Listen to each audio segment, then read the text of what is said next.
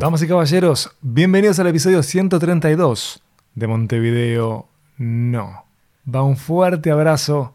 Mi nombre es Miguel Ángel Dobrich. También les doy la bienvenida a Dopcast, la casa del confort y la arbitrariedad. ¿Cómo están, che? No saben cuánto los extrañé. Espero que mantengan cierta estabilidad emocional en este tiempo. ¿Qué temporada que nos tocó, mamita? ¿Qué temporada que nos tocó? ¿Qué año desafiante que fue este que pasó? Y hoy tengo la medicina. Tengo una de las fuerzas vitales que más luz le da a la cosa, la cineasta Gabriela Guillermo.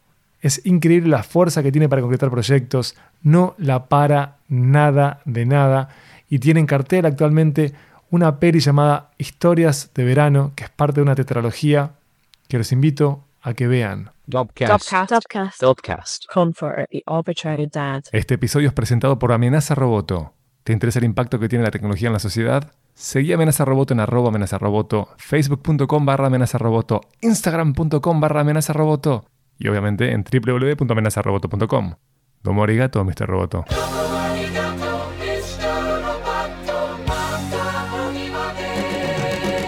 Como de costumbre, te invito a escucharnos desde donde prefieras. Estamos en Apple Podcast, en Spotify, en TuneIn, en Castbox y en SoundCloud en el canal de Dopcast. Y si sos un loco radical del RSS, levanta nuestro RSS y escuchanos desde donde quieras. Si sos un paciente problemático que usa Feedly, nadie te juzga acá. Acá se viene a pasar bien. ¿eh? Is that I got good and plenty of what you need the most. Como siempre, nos puedes seguir en arroba Dopcast y en arroba mvdnopod. M de corta D, no pod. No sé si saben, pero pueden acceder a todo el catálogo de Montevideo No en dopcast.uy. Allí tienen para divertirse, ¿eh? Si precisan compañía o aprender de invitadas, invitados increíbles de toda la región, pero también hay gente que es de los Estados Unidos, de España. Chequeen eso, o sea, vayan por ahí que van a encontrar oro seguro porque hay gente muy especial en estos años de diálogo y entrevista. Y ahora sí, salto a Gabriela Guillermo. Quizás ustedes hayan visto alguna de sus películas, quizás vieron El Regalo, quizás vieron Fan o Una bala para el Che. Ahora tienen la chance de ver historias de verano y no veo la hora de que vean historias de invierno, que es una carta de amor increíble a su maestro André Labarthe. Esa contracara de Godard que nos dio Francia, a este caballero que dirigió dos colecciones que son fundamentales para quienes amamos el cine, que son Cineasta de nuestros tiempos y Cine de nuestros tiempos. Pueden encontrar ese material o parte de ese material en YouTube seguro, y si no, si son coleccionistas de VHS, también. Con Gabriela charlamos de esta sociedad que está siendo increíblemente fructífera con Irina Raffo, que es codirectora de historias de verano, es también comontajista, es quien se encarga de la fotografía de esta peli y del resto de estas piezas que van a terminar de darle forma a una tetralogía. Creo que va a quedar a la vista en cuánto amo a Gabriela y cuánto admiro que siempre se lanza, siempre hace. No hay nada que detenga a esta bacteria resistente del cine. Así que, damas y caballeros, con confort y muchísima arbitrariedad, Gabriela Guillermo.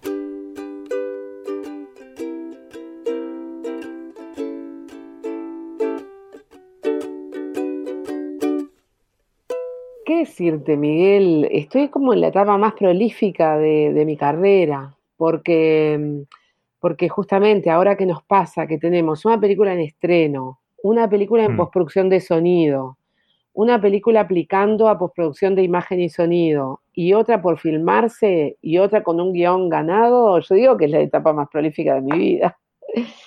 No sé, a veces pienso que me estaré, si me estaré por morir y por eso me estarán, estaré haciendo tantas películas. No sé. Historias de verano está en cartel ahora en Uruguay. Me imagino que después tendrá una vida digital, este que si hay novedades sobre eso yo la compartiré. Ajá. Y cuando te preguntaba justamente por en qué etapa estabas, es debido a que, a que te conozco, que conozco tu filmografía y a que has sido una especie de loba solitaria, ¿no? Es una persona que como realizadora y productora también que lleva adelante sus proyectos, pero en este caso en historias de verano, vos afianzás tu relación con Irina Raffo y ambas coproducen, codirigen, se encargan del montaje también este, en sociedad.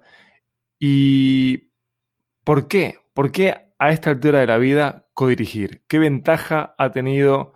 Em, bueno, ya se ve en lo prolífico, ¿no? Pero ¿qué ventaja ha tenido más allá de eso el trabajar con Irina? Sí, he estado reflexionando sobre eso. Em, yo creo que sí, que Irina le ha dado un impulso grande a, a esta, a esta trayectoria, como decís vos, porque es verdad que trabajar en soledad este, es re costoso, ¿viste? Es muy, muy cuesta arriba. Entonces, ya tener a alguien, una cómplice, que además Está, Irina es así también, pero digo, podríamos decir me sigue la cabeza, porque el tipo de cine que le gusta a Irina es el mismo que me gusta a mí. Eso ya lo teníamos desde que yo era docente de ella y ella era estudiante en la Universidad Católica. Ella después me lo, contó años después. Este, todos los cineastas que vos mostrabas eran como de mi referencia, me decía ella, ¿viste? Eh, eh, muy, era muy cinéfila y era también espectadora de Cinemateca desde muy jovencita. Entonces, bueno, estaba como muy asombrada de tener una docente mujer que le hablara de sus propios cineastas que le gustaban a ella. Bueno, entonces nada, empezamos con esto así como jugando, con historias de verano. De verdad digo jugando porque fue muy disfrutable, ¿viste? Como ponerse a hacer una película así, por el placer de hacer una película. Eh, y, bueno, y, es verdad que nos funcionó muy bien la codirección. Una, eh, encontramos que nos complementábamos muy bien. Irina con toda la parte fotográfica y más estética, y yo con toda la parte más de guion, de, de dirección de actores. Luego en el montaje a mí me encanta este, eh, la parte de montaje y ahí meto mucha mano. Y Irina este, es más como hábil tecnológicamente, entonces también fue una, una gran fuerza ahí que cobramos este, en esa unión. Y bueno, ahí está, el entusiasmo fue tal que, que decidimos seguir adelante con la saga de las historias de las cuatro estaciones. Eh, sí, Historias de Verano está ahora en cartel, pero te quería contar también, te voy a dar una primicia, que es que está Dale. que está, que se va a París la semana que viene. Va a estar en, el, en, el primer, en la primera semana de cine de mujeres de América del Sur. Felicitaciones. hace- muchas gracias. Sí, nos entramos recién, este, el ICAU lo publicó. Estamos junto con Mariana Viñoles y otras directoras uruguayas con cortometrajes, así que un lujo. Y, bueno, este, con respecto a lo que me decís, perdona que voy a poner esto en silencio, eh, yo pienso que, eso, que me ha dado la fuerza, porque a veces, como vos decís, estar en soledad es re, viste, costoso para llevar adelante todo el proceso de una película. Porque inclusive en los estrenos, yo cuando la película la tenía terminada, mis películas anteriores, prácticamente largaba todo, decía, bueno, ahora que haga lo que pueda la película sola. Y ahora el ser dos para llevar adelante todo el impulso de un estreno que lo necesita, ¿viste? Una película uruguaya re necesita eh, de, una gran fuerza. Este, y el, eh, los directores uruguayos hacemos todo hasta el final, ¿viste? Hasta, hasta la promoción del estreno. Yo he salido a pegatinear afiches hasta la semana pasada en los bares para historias de verano, para que la gente vea historias de verano. O sea, el hacer todo que es lindo, pero que necesitas este, un cómplice, una cómplice, ¿viste? Y en este caso Irina lo ha sido, estamos, siendo, estamos luchándola las dos juntas. Eso es Me- bárbaro. Me gusta que de algún modo estés vampirizando a Irina. ¿no? Irina está hacia el final de los 30 de ella, ¿no? ¿De qué tendrá? 38, 79, ¿no? Sí, es verdad. Sí. Ay, no me digas eso.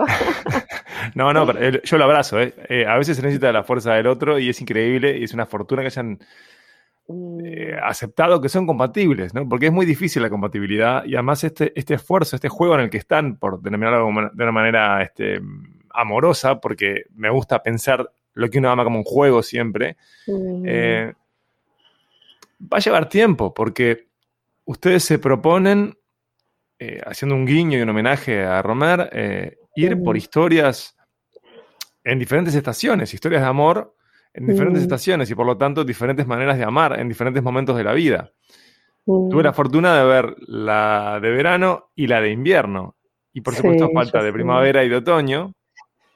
Y que esto siga es Mm. altamente excitante, realmente, porque vos contabas recién que no sabés si estás por quizás morirte y por eso que estás como estallando, ¿no? Como germinando ahí, floreciendo.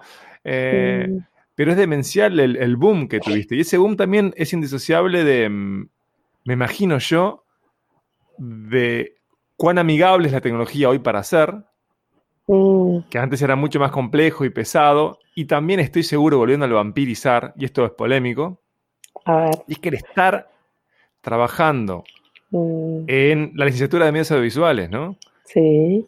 Te hace estar con la fuente máxima de energía que son los jóvenes. Los jóvenes hacen, y cuando uno está al lado de gente que hace, quiere hacer. mm, se quiere hacer, uno, uno quiere generar eh, obra, ¿no? Y, y- y a vos no te ha parado ni la falta de presupuesto, ni la pandemia. Es una locura, realmente una locura. Sí. Pará, ¿te puedo respondo? Sí, responder lo que quieras. Ahora estamos grabando, así que hasta estas preguntas sobre mis Está. preguntas van a quedar. Obvio. Mira, em, sí, yo eh, ahora también venía pensando, porque me acaban de hacer una nota en una radio, y venía pensando en mi trayectoria, ¿viste? Me- ellos me empezaron a hablar de cuando yo era bióloga y cómo dejé la biología por el cine. Entonces, está bueno lo que decís, por un lado lo comparto, lo de la energía creativa de los más jóvenes, pero te quiero decir algo, hay veces que no se ve, que yo también siendo docente veo en los jóvenes que eso es lo que yo aconsejo, no esperar un fondo, yo sé que vos también lo aconsejás para hacer, porque si hay algo que, que desde que decidí hacer cine, dejar la biología y hacer cine, he respetado de mí misma, es el deseo de hacer películas y hacerlas como sea. Bien decís que la tecnología ha ayudado, porque yo hice solo una película en cine, que fue El Regalo, mi primera película en 16 milímetros, y ahí sí o sí tenés que contar con una cámara de cine, con rollo de película, eh, con alguien que sepa manejar una cámara de cine. En cambio, desde la era del video, que fue ya mi segunda película fan, no he parado de hacer películas a medida que las, que las deseo, viste, que deseo realizarlas. Entonces, este, eh, ta, yo sinceramente siento que fue más, si hay que hablar de vampirizar, es, más con el, eh, la complicidad con Irina que ha, que ha, que ha provocado esta, esta, fruc- eh, esta fructificación de películas, este, no sé cómo decir, esta proliferación de películas que el hecho de estar con los jóvenes, que sí, a mí me encanta la docencia y me encanta estar con los jóvenes, pero ya te digo, a veces veo más pasividad en los jóvenes que, que en los veteranos que tenemos ganas de hacer cosas, ¿viste? Y que siempre la tuve, porque es lo que te digo, desde la primera fue así, por amor al arte, vamos y vamos. Irrefrenable. Doy fe, doy fe de que es así. Imposible frenarte. ¿Y cómo sigue? Me contabas recién de diferentes fondos, de diferentes etapas en el trabajo de Irina y, y el tuyo. Eh, ¿cómo, ¿Cómo sigue esto? ¿Cómo sigue esta sociedad? ¿Cómo siguen estos proyectos? ¿Hay un Mm. calendario? Eh, porque como recién pasaba como muy por arriba, Historias de invierno ya está hecha. mm. eh, y digamos, eh, tras el verano viene el otoño, no el invierno. Sí, Miguel, ¿podés creer que vamos a estrenar Historia de Otoño en otoño? Ah, Este, lo confirmamos el otro día con la Cinemateca, que también es increíble el apoyo de la Cinemateca y de la Sala B del Sodre al cine nacional, es increíble, porque poder estar estrenando una película en sala hoy es un lujo, un privilegio, viste, increíble, increíble.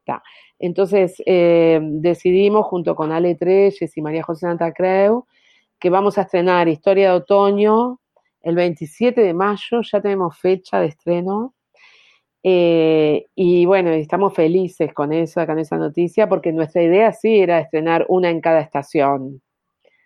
Ahora, vamos a dejar dos de la saga que, que cobren un poquito de suspenso y se van a estrenar el año que viene, porque, ¿qué pasa? Historia de invierno, eh, sí, se nos hace necesaria, este, bueno, vos la viste, un poco la difusión un poco por Europa, ¿viste? Y algunos fondos de postproducción europeos, porque tiene que ver justamente con un maestro de cine francés que es André Labarthe, que fue mi maestro.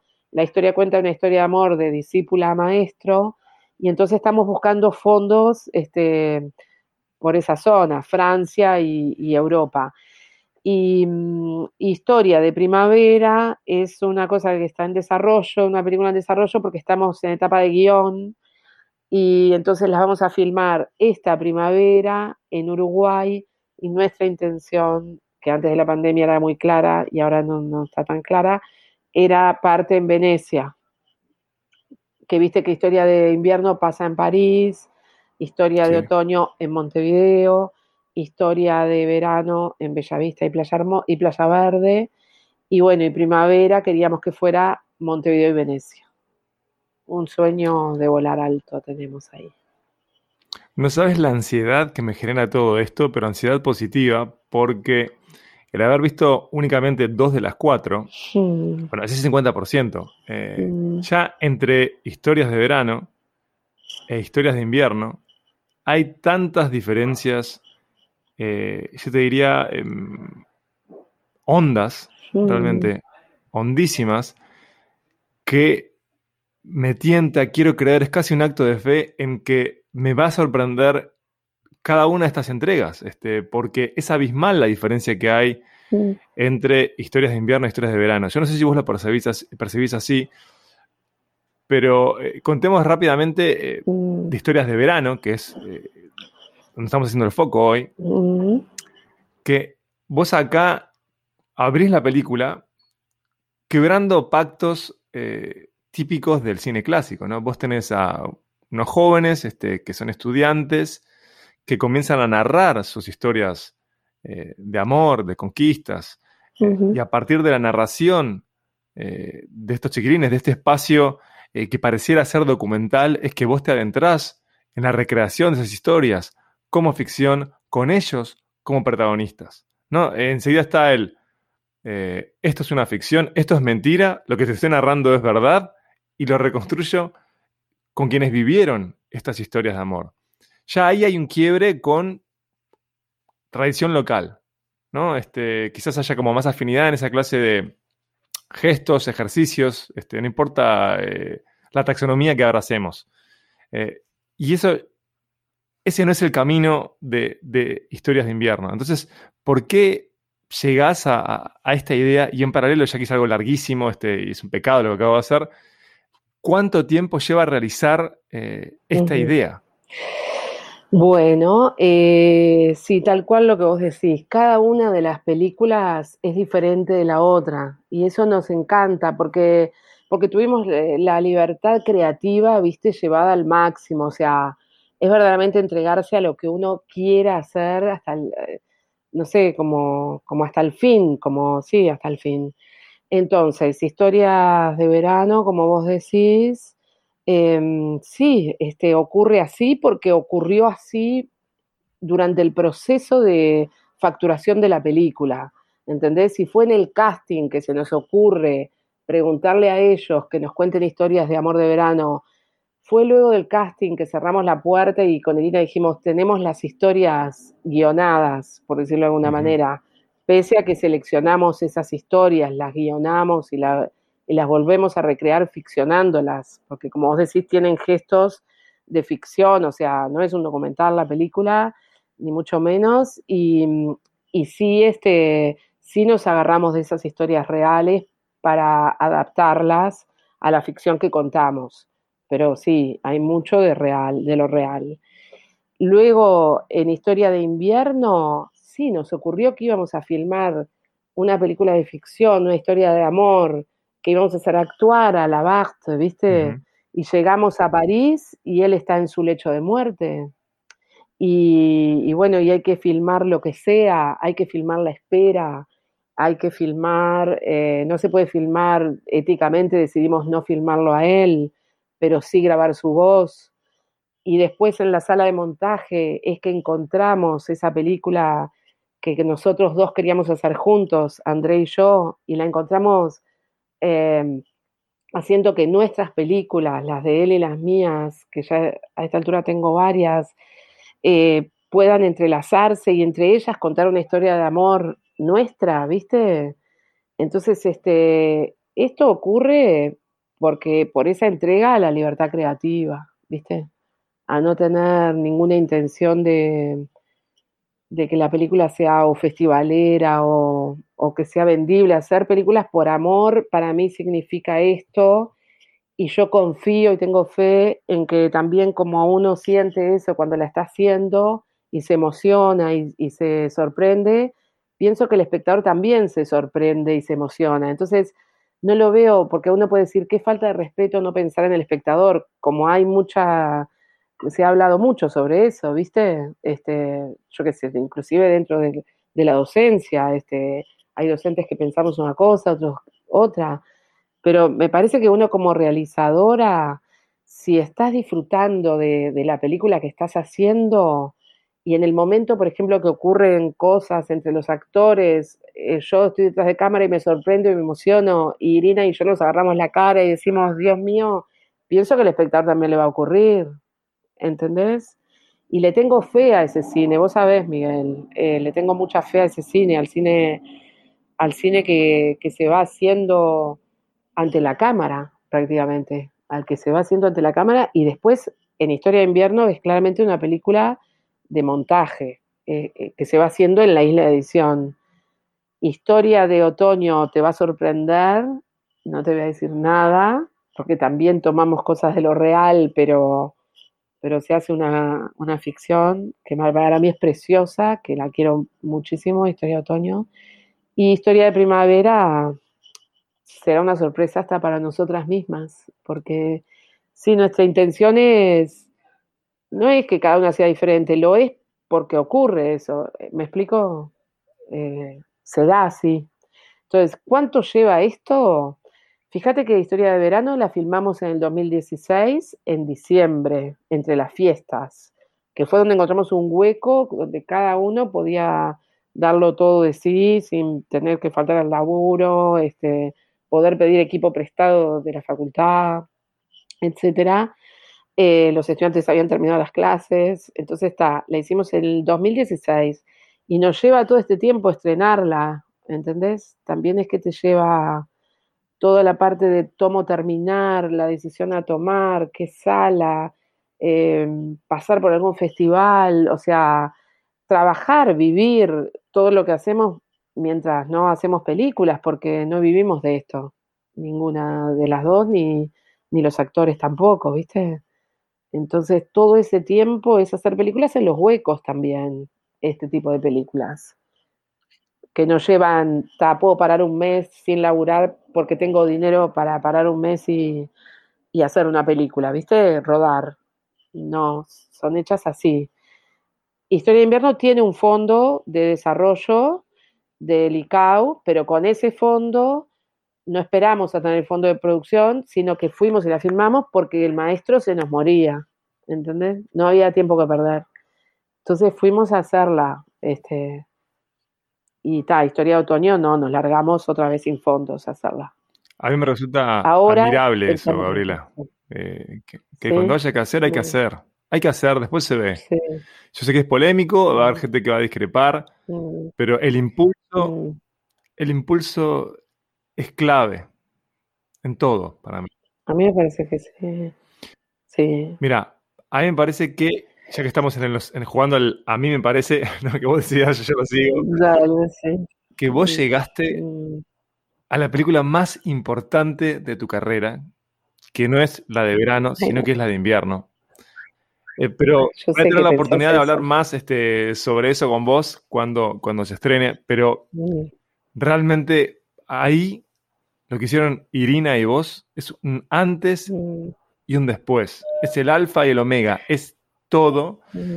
Y como pude ver los extremos de este proyecto, porque pasamos de el calor absoluto, de la juventud, hacia el fin, me pregunto si ustedes no serán capaces, o si vos sola, porque no sabemos qué va a pasar, de llegar a algo que no existe, es decir, a una estación, por seguir este, con las metáforas, nueva. Porque tras este proyecto de largo aliento, que es diferente de múltiples maneras, es, ¿qué va a ser del cine de Gabriela Guillermo? ¿Qué va a ser? Porque yo he visto toda tu filmografía y uno puede como, eh, obviamente, encontrar constantes, pero igual es muy diferente eh, entre sí, ¿no? Porque de una bala para el Che, para pensar en algo cercano, a, estas historias de verano y de invierno, hay abismos. Son otros mundos, realmente, otros mundos. Son proyectos que tienen diferentes ambiciones, que son de diferente escala, eh, pero hay algo hondo diferente y ya se nota de punta a punta en estos proyectos.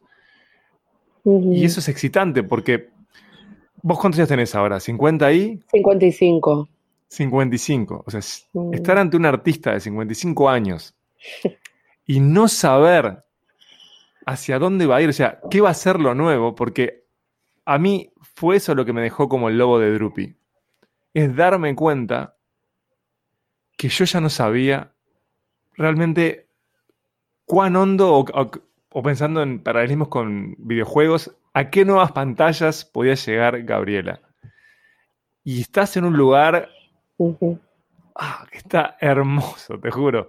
Es tan excitante, tan excitante, porque de algún modo se da lo que, lo que pasa con, con, los pintores o con los músicos de blues, ¿no? que yo creo que son los artistas o los de jazz, que en la madurez llegan a lugares interesantísimos. ¿no? Porque vos después tenés géneros o manifestaciones artísticas que son de la juventud, que claramente son de la juventud.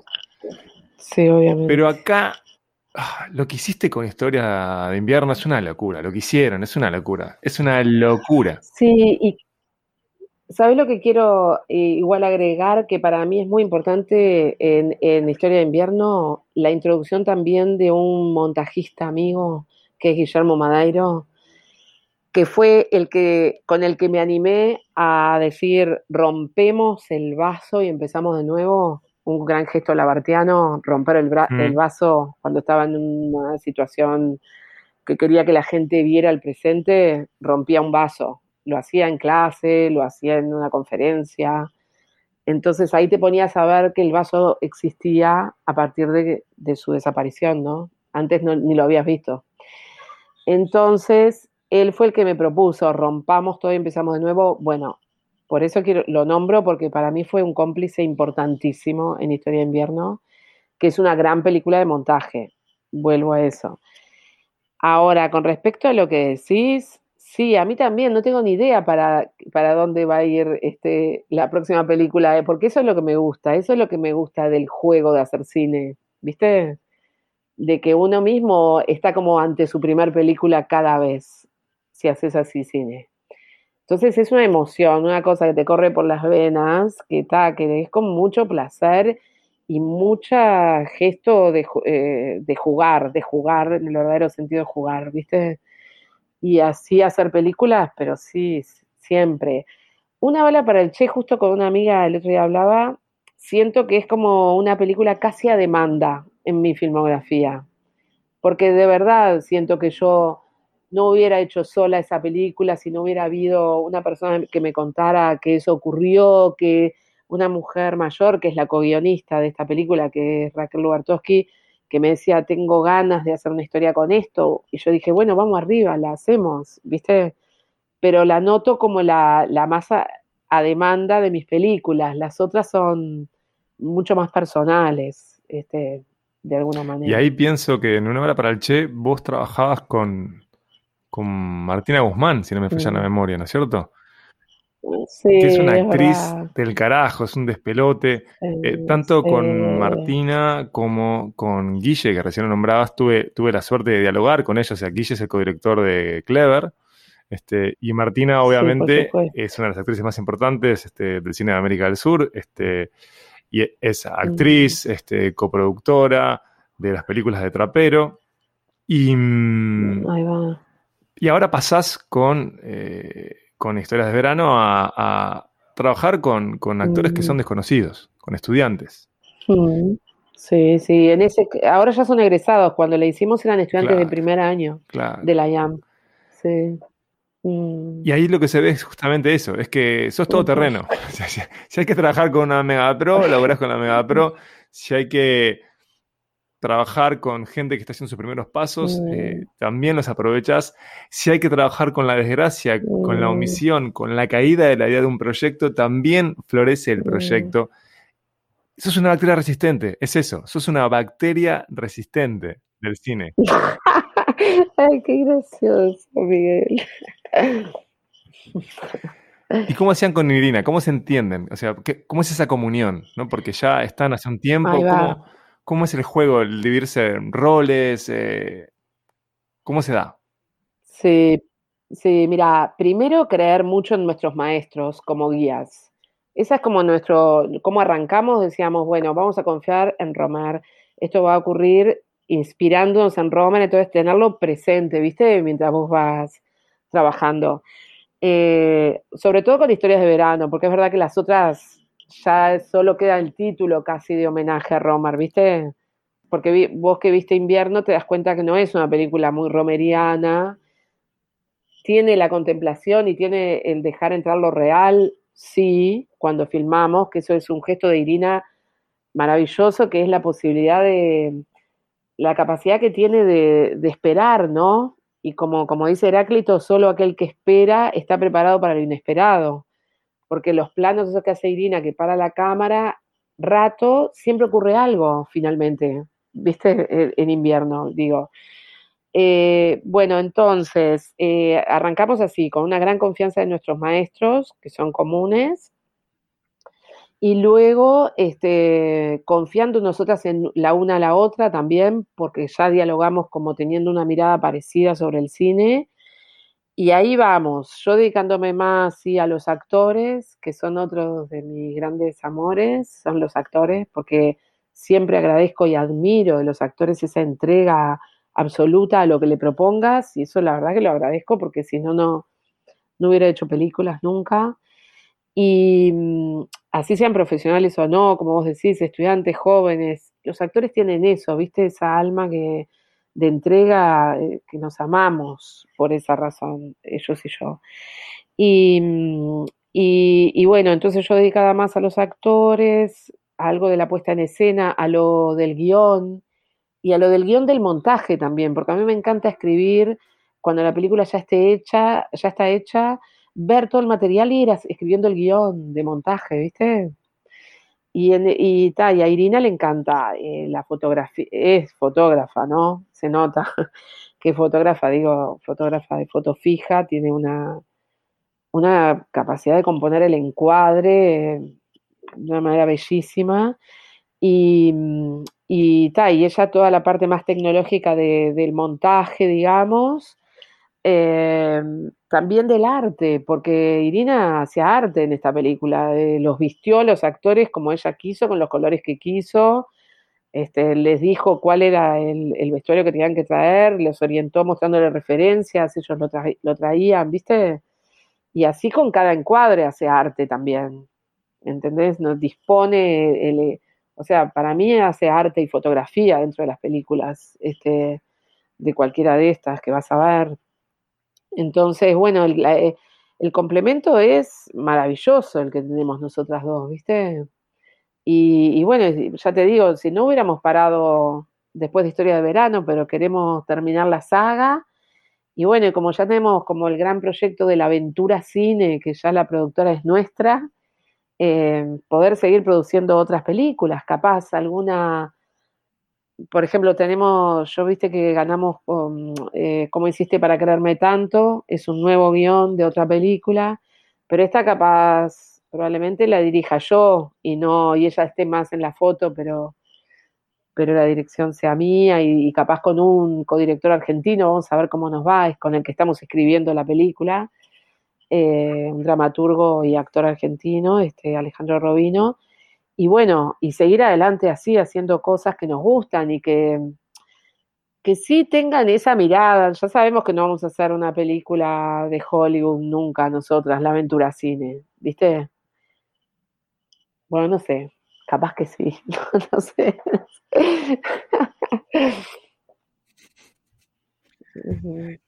De todos modos, es muy lindo que esté Mm, hasta eso, la aventura. Otra vez un guiño a otro maestro, que en este caso es Antonioni. eh, y se ve esto de lo que partíamos en la charla, que vos decías que tanto Irina como vos, eh, que confiaban en sus maestros. Yo me hubiera imaginado siempre eh, que vos hubieras, no sé, creo que lo planteé muy mal verbalmente, voy de vuelta. Yo me imaginaba que vos ibas a seguir profundizando de algún modo por lo godardiano. No, si, yo si yo era capaz de inferir, bueno, hacia dónde va a ir la obra de Gabriela, va, va a ir por allí. Cambias y vas por Romer. La productora hace el guiño Antonioni. Pero como decías vos, eh, Mm, Historia Mm. de invierno no es romeriana. Eh, yo te diría que si tuviera que definirla, es eh, Gabriela Guillermiana. Ay, no, qué gracioso. Porque es una película en la que vos encontrás el nexo, eh, como es la, vas de punta a punta en de tu historia en el cine. Porque al encontrar eh, y tender esos puentes con tu maestro,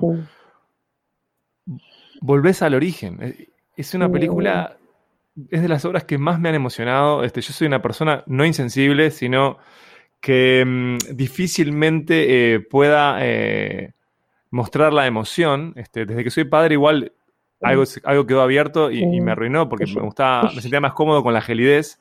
Eh, y me emocionó tanto, pero tanto, pero tanto que estoy, estoy ansioso. Quiero que se estrene ya y que todo el mundo la vea. Yo sé que también eh, esta clase de proyectos son proyectos eh, para públicos que tengan determinado tipo, que estén en determinado lugar, ¿no? Que estén abiertos a determinado tipo de experiencia. Si vos lo que querés con una película de estas es ver una película de Pixar, que también me gustan, bueno, no es una película de Pixar. Bueno, primero que no es animada, pero quiero decir, son películas que proponen otra clase de vínculo este, para, para el espectador. Eh, y ahí llegaste a algo que es como, yo, yo creo que de algún modo puedo compararlo con el haber descubierto el fuego. Para mí, descubriste el fuego. Así te lo planteo, con esa hipérbole. Descubrieron el fuego. Descubrieron el fuego. Al, al entenderte, al, verte forzada a repensar la película, armar de vuelta ese puzzle eh, con piezas que faltaban, eh, eh, al usar material tuyo, material de, de lavar también, eh, descubriste el fuego. Descubriste el fuego. Por eso digo, ¿qué va a venir de la aventura cine? ¿Qué va a venir de Gabriel Guillermo? ¿Qué va a venir de Irina Raffo? mm, ¿Qué se viene? Eh, porque realmente, decías recién, ¿no? Estás ya en la mitad de los 50 mm. y sos una piba. Lo que se ve fue eso. Yo creo que sos más joven hoy que antes. Ay, qué emocionante, Miguel, todo lo que decís. Eh, sí, cuando me preguntás qué se viene, lo bueno es que ni siquiera lo sabemos. Para mí es algo bueno. Eh, después, lo que decís de historia de invierno es así, porque, porque haber tenido que revisitar toda la, la obra de André, eh, haber descubierto en el montaje, yo esto flipaba, ¿viste? Cuando eh, descubría que una película de él, una escena de una película de él, rimaba con una, con una escena de una película mía, que, que ni siquiera teníamos conciencia ninguno de los dos de nuestras películas, y que eso se encuentre en el montaje y casi se besen, porque para mí es un momento que, que las dos obras hacen el amor, ¿viste? Que existe ese momento en historia de invierno. Entonces, para mí es una maravilla. ¿Qué te puedo decir? Es un milagro. Es el cine del milagro, como dice el propio Labarthe, ¿viste? Yo qué sé, en una película de él, este, eh, él encuentra una carta que le deja a una mujer con unos labios impresos colgados en una puerta y yo en mi primera película pongo a una mujer que besa un billete y lo deja ahí arriba para que lo encuentre su novio. eh, no sé, eso para mí fue un milagro, ¿viste? Encontrar eso. Entonces, también creer en eso me parece que es algo muy importante, ¿viste? Tenerle fe al cine como que tuviera alguna misión sagrada, que vos sabés que ese es el cine que a mí me gusta. Como el que puede dejar ver algo más de lo que vemos habitualmente, ¿viste? y el cine tiene esa posibilidad. Creo en eso desde, desde que me gusta el cine. Yo a una idea que para mí es de las ideas más zen, que era de El Gallito. Luis. Eh, básicamente un- unas páginas del diario El País en donde uno podía este, buscar trabajo, comprar cosas o ofrecer cosas para vender. El que busca encuentra. Mm, Es de una hondura o de una superficialidad como se quiera, pero el que busca encuentra. Y cuando vos Mm. hablabas de las rimas, mm, indiscutiblemente eso es fantástico, porque vos encontrabas esta simetría eh, de mundos que parecen como muy distantes, porque tu obra es indiscutiblemente latinoamericana. Vos te formaste en París, ¿no? Fuiste a estudiar a la París Mm. 8. Y también es interesante que volviste a ser estudiante. Que otra vez te volvés a, a- a vincular este, con la París 8, porque cuando vos dejas las ciencias, te abocás a, a algo con lo que ya te vinculabas este, por amor, que era el filmar. Haces tu licenciatura, haces tu maestría, volvés a Uruguay, eh, das clases en diferentes este, instituciones, sí, y ahora estás en tu haciendo tu doctorado otra Mm, vez en tu mm. casa, en la París 8, porque las casas este, son los lugares en los que vivimos como jóvenes, ¿no? Este, las casas nuevas mm, son más las casas de nuestros hijos que, que nuestras casas, creo yo. Mm. Eh, y vos volvés a ese lugar que te obliga a, a dialogar con el paso del Mm. tiempo y, y con vos. Este, y también es emocionante eso en, en Historia de Invierno, es que vos vas a la París 8 mm, y se ve a, a los nuevos jóvenes que tienen quizás sí, sueños similares a los sueños este, que tenías vos.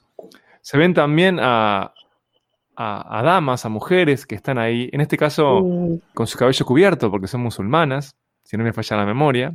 Entonces vos volviste a eso, vos estás ahí eh, y ahí siendo este, borgiano, sí, eh, sos este, la otra y la misma, en este caso, que sería Mm. el otro el mismo, pero acá la otra y la misma. sí, es verdad, tal cual, ahora estoy en eso, justamente, eh, por la pandemia a distancia, obviamente, mi intención es en algún momento irme un año para allá para hacer algunos cursos presenciales, porque justamente el doctorado versa sobre la obra de Labarthe, este, en diálogo con Deleuze, con, con este Sí. Ahí va. Este, eh, entonces la obra de Labarthe este, está ya, ¿viste? Está en París. Entonces voy a tener que ir. Algo que me encanta, como vos decís.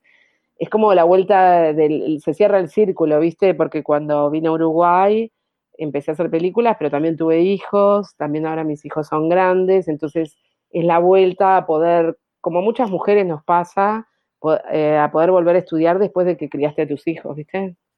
Yo tengo varias amigas que han vuelto a estudiar después de, de eso. Y, y bueno, es otra historia. Vamos a ver, también es la misma, pero como vos decís, es la misma, pero es nueva, es diferente.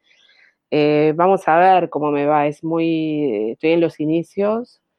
Y lo que sí puedo avanzar, que es algo lindo, que, que también gracias a, a este, a este proyecto obtuvimos un I más D en la CSIC, ¿viste? De investigación y desarrollo, este, con cuatro investigadoras, dos de psicología, un- una creación de un cargo nuevo para nuestra licenciatura.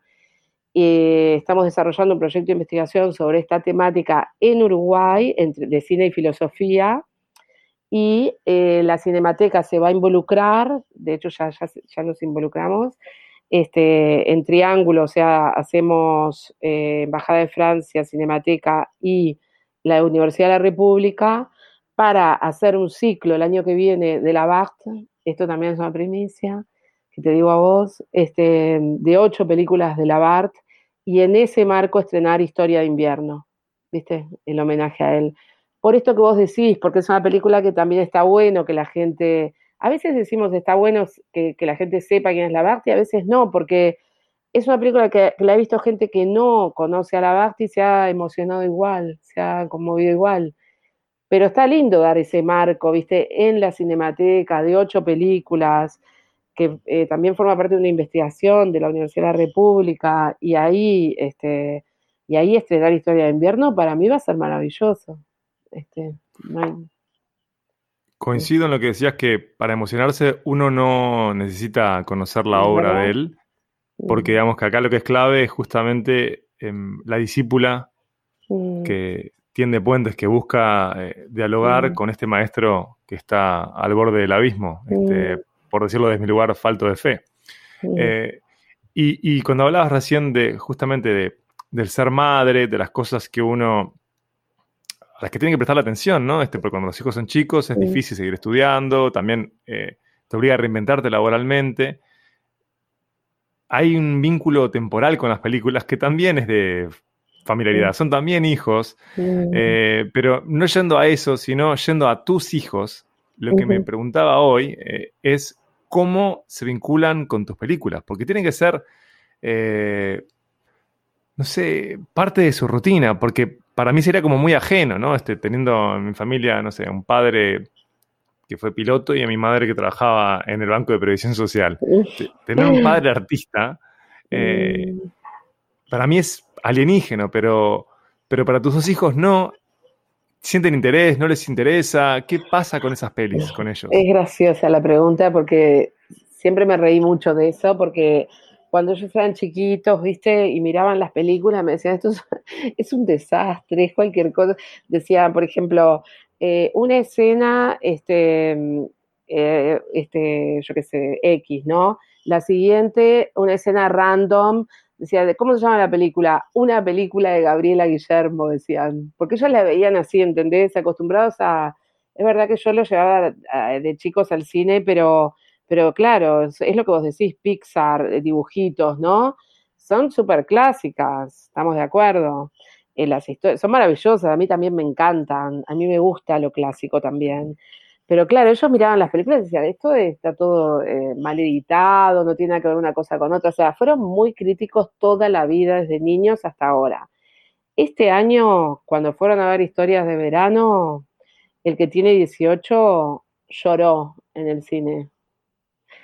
Y, ta, y lloró porque, por un lado, porque se identificó con una de las historias y lo conmovió, pero también porque era una película mía, ¿viste? Por primera vez, ahora que son grandes, reconocen el esfuerzo que significa hacer películas, lo valoran y están apreciando las películas, Miguel. Así que lo logré. Vamos a ver qué pasa con el resto de la saga que todavía no vieron. Yo creo que con eso tenemos que cerrar porque me deja con un pico de emoción enorme. Te agradezco muchísimo, como siempre, que te hagas tiempo para hablar conmigo. Ya hemos hablado tantas veces en nuestras vidas eh, ante micrófonos y también por fuera, este, que me siento realmente afortunado de conocerte desde que soy un niño, este, básicamente, porque te conozco desde que era estudiante. La vida me acercó a, a vos y ha sido una fuente de alegría, inspiración. Eh, sabes que te, te amo, Gavita. Espero que llegues a nuevos lugares y que a la aventura le vaya increíblemente bien. Y bueno, eh, mi casa es tu casa. Ay, muchas gracias igualmente, Miguel. Puedo decir lo mismo de vos. Para mí es una fortuna este, que, que la vida te haya puesto en mi camino también. Gracias. Dopcast. Dopcast. Dopcast. Dopcast. Comfort the Arbitrary Dad. Este episodio fue presentado por Amenaza Roboto. Si disfrutaste del episodio, te invito a que recorras el catálogo de Montevideo en dopcast.uy. Si escuchas en Apple Podcast, dale 5 estrellas. Si estás en Spotify, suscríbete, suscríbete a donde sea que escuches nuestros programas. Gracias por acompañarnos. Mi nombre es Miguel Ángel Dobrich. Hasta la próxima.